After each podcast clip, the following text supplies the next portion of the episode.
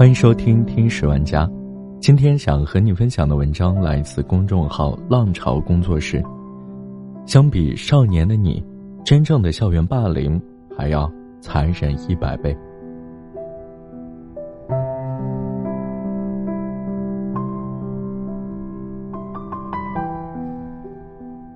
不是欺负人，就是被人欺负。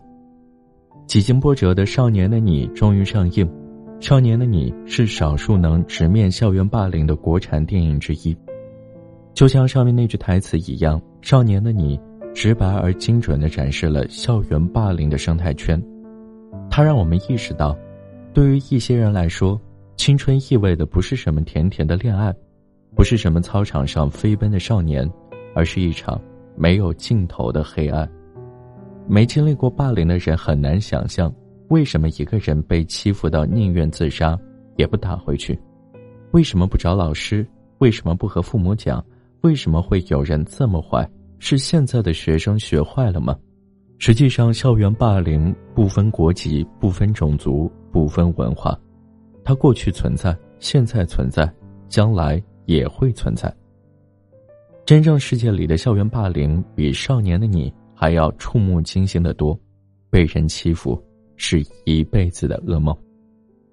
少年的你里的周冬雨和易烊千玺，奉献了他们这两个年龄段难得一见的精彩表演。周冬雨饰演的陈念，在电影中经历了校园霸凌最极端的一面，她的同学被欺负到跳楼，她自己被打脸、脱衣服、拍裸照，乃至她自己都不能控制情绪，失手错杀了霸凌她的人。但其实，他经历的不那么暴力的一面。才伤人最深。电影中，陈念和同学一起上排球课，但没有人愿意把球传给他。陈念的母亲卖三无产品的面膜被人追债，陈念因此被全班同学起哄嘲笑。没有人愿意和陈念做朋友，更不会有人和他一起放学回家。是的，身体暴力、言语暴力和排斥这三个主要的校园霸凌手段中，那些看起来没那么暴力的霸凌方式。可能才是最让人绝望的。同学要不就不理你，理你就是起哄。活在这种环境，很容易怀疑人生，更容易怀疑自己，是不是我哪里不好？大家为什么都要针对我？羞辱和自我怀疑是被霸凌者的普遍感受。这种既不属于这里的无处容身、溺水一样窒息又与人隔绝的痛苦，也没有朋友可以倾诉。更糟的是，经历过霸凌的人很可能这辈子都走不出这场噩梦。剑桥大学的一项综述向我们展示了被霸凌者走出校园之后的艰难人生。对他们来说，走出校园不是痛苦的终点，而是新的开始。成年之后，被霸凌者在抑郁面前更加脆弱，自尊心也相对低。他们在新的环境里。霸凌和孤立往往又会找上他们。百分之三十六的被霸凌者在新的学校和单位里噩梦重现。被霸凌的人还有另外一种痛苦，那就是他们感觉自己不配拥有亲密关系。经历霸凌的人更容易害羞，他们不敢轻易相信别人，交朋友变得困难起来，谈恋爱那更是奢侈。他们时刻保持警惕，不会把自己的心轻易托付给一个异性。由此可见，校园霸凌会影响甚至彻底摧毁一个人的人生。正如泰德的演讲者尼古拉斯·卡莱尔说的那样，校园霸凌是可以和虐待儿童并列的罪恶。在尼古拉斯·卡莱尔的采访案件中，有人三十多岁都有自己的家庭了。到了晚上，还是会做到回学校的噩梦。霸凌，人性最黑暗的一面。看过《少年的你》的不少人，都对电影中的未来这一角色咬牙切齿。未来是陈念的女同学，一直以来有恃无恐，先是把一个同学欺负到自杀，后来又开始欺负陈念，打脸，号召同学孤立、扒衣服、拍裸照视频，无所不用其极。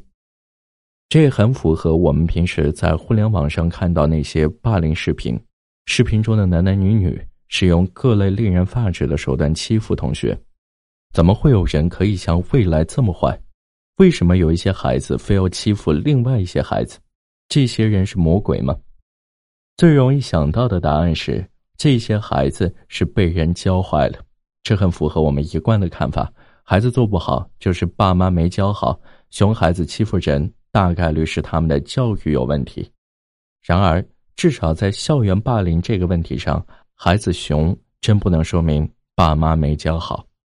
确实有研究表明，过于严厉或者忽略孩子教育的父母，子女容易出现霸凌他人的行为，而且霸凌者也比同年人更不依赖父母。少年的你表现最真实的就是受害者孤立无援的那种无力感。对于没有经历过的人，人们总是随便给出断言，在有些人眼里，受害者要么是自己犯了错，要么就是自己太软弱。就像很多人难以理解抑郁症患者一样，旁观者也很难理解被欺凌者的处境。如果受害者告诉父母、朋友自己的遭遇，他们大概会听到：“被欺负了，你就打回去啊！”如果你对他们硬气几次，他们就知道厉害了。但很遗憾，即使有个别人通过这个方法成功脱离了苦海，打回去仍然不是一个好的解决方法。打回去的后果是要面对更猛烈的报复。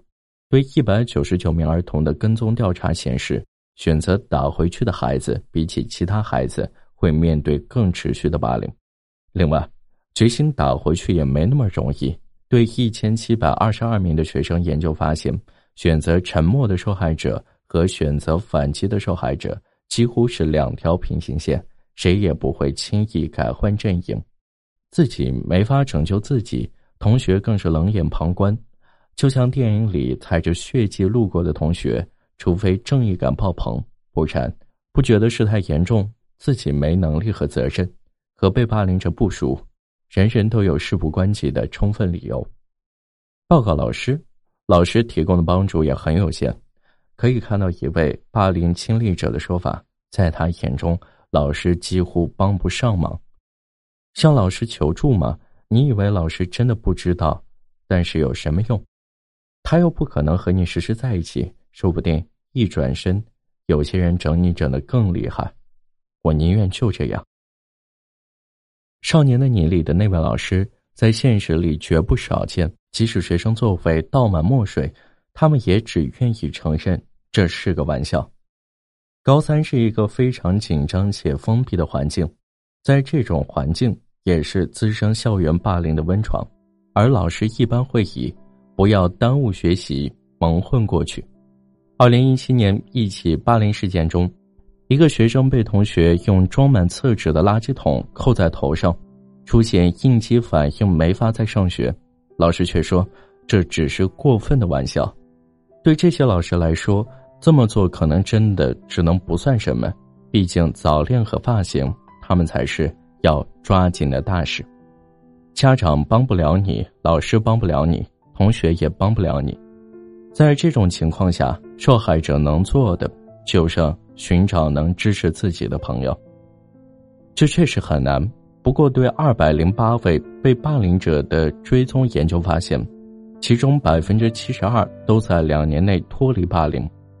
根据他们自己的说法，交到新朋友是他们。不被欺负的重要原因，可是不同的受害者就好像一座座孤岛，怎么才能把他们连在一起？怎么才能让他们有勇气的重新开始生活？怎么才能保护他们不受伤害？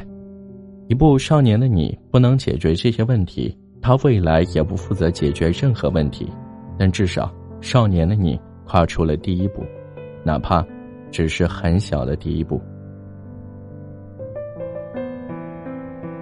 好了，这就是今天的节目，感谢你的收听，我们下期再见。